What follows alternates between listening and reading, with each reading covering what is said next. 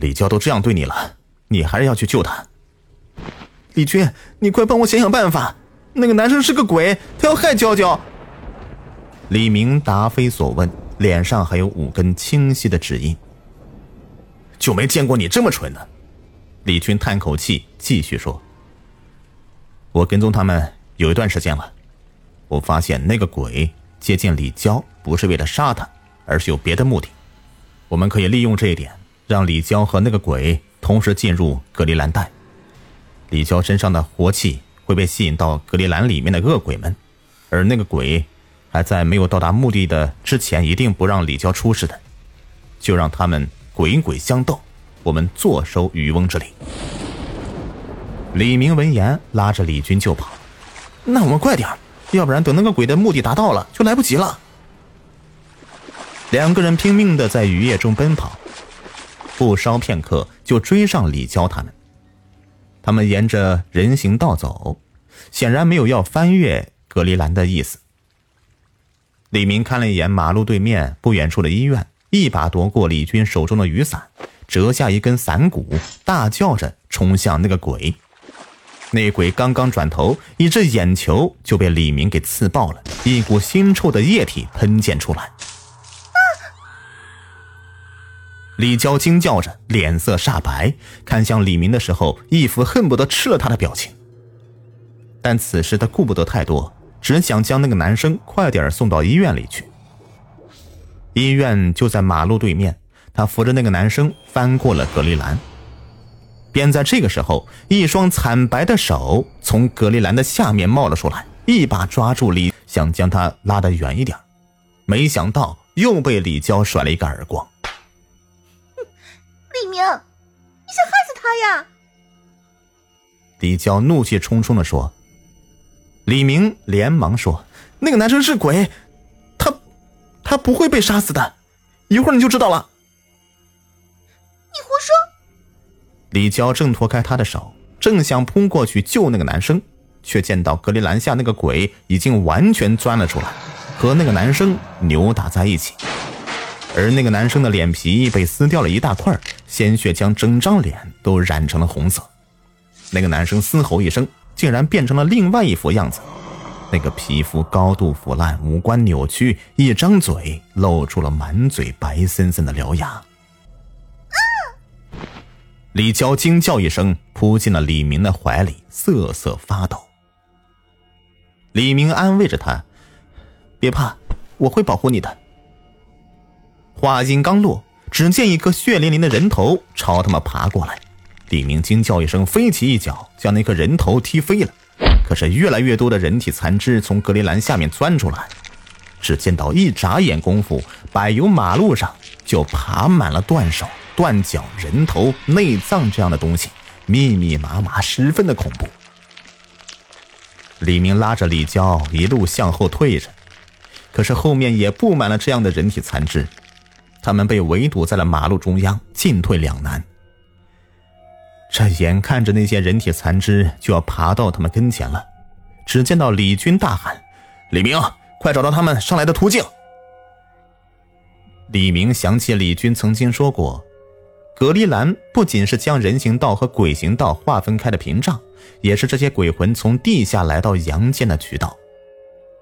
隔离栏有两条腿。这两条腿连接着地面，隐藏在地下的鬼魂便可以通过这两条腿来到阳间。至于鬼魂们为什么喜欢躲在隔离栏下面，则是因为马路上的人流量很大。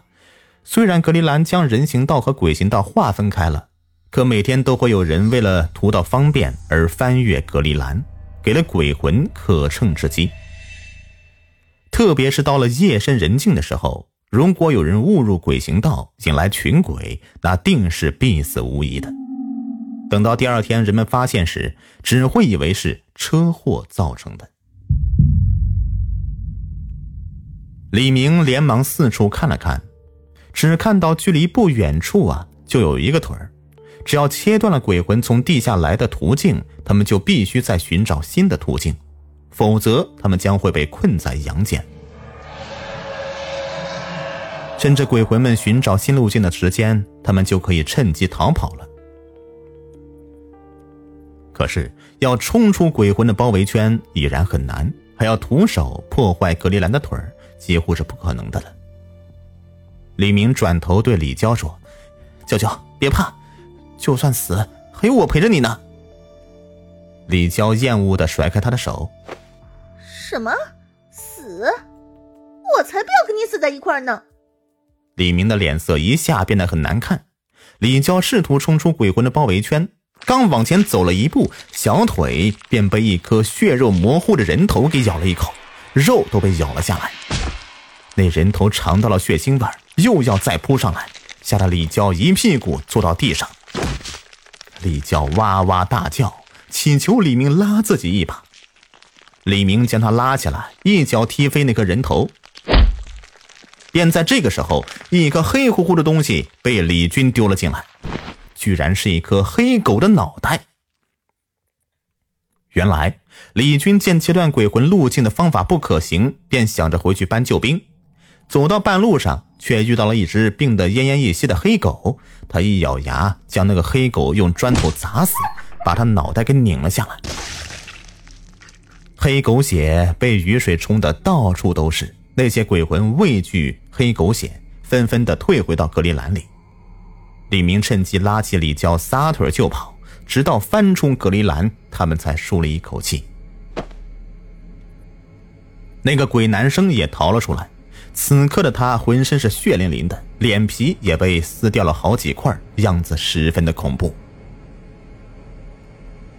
李娇躲到了李明的身后，颤抖着说：“你，你到底是谁？接近我的目的是什么？”鬼男生冷哼一声：“哼，谁叫你那么爱慕虚荣？我使了个障眼法，让冥币变成真钱，你就对我投怀送抱了。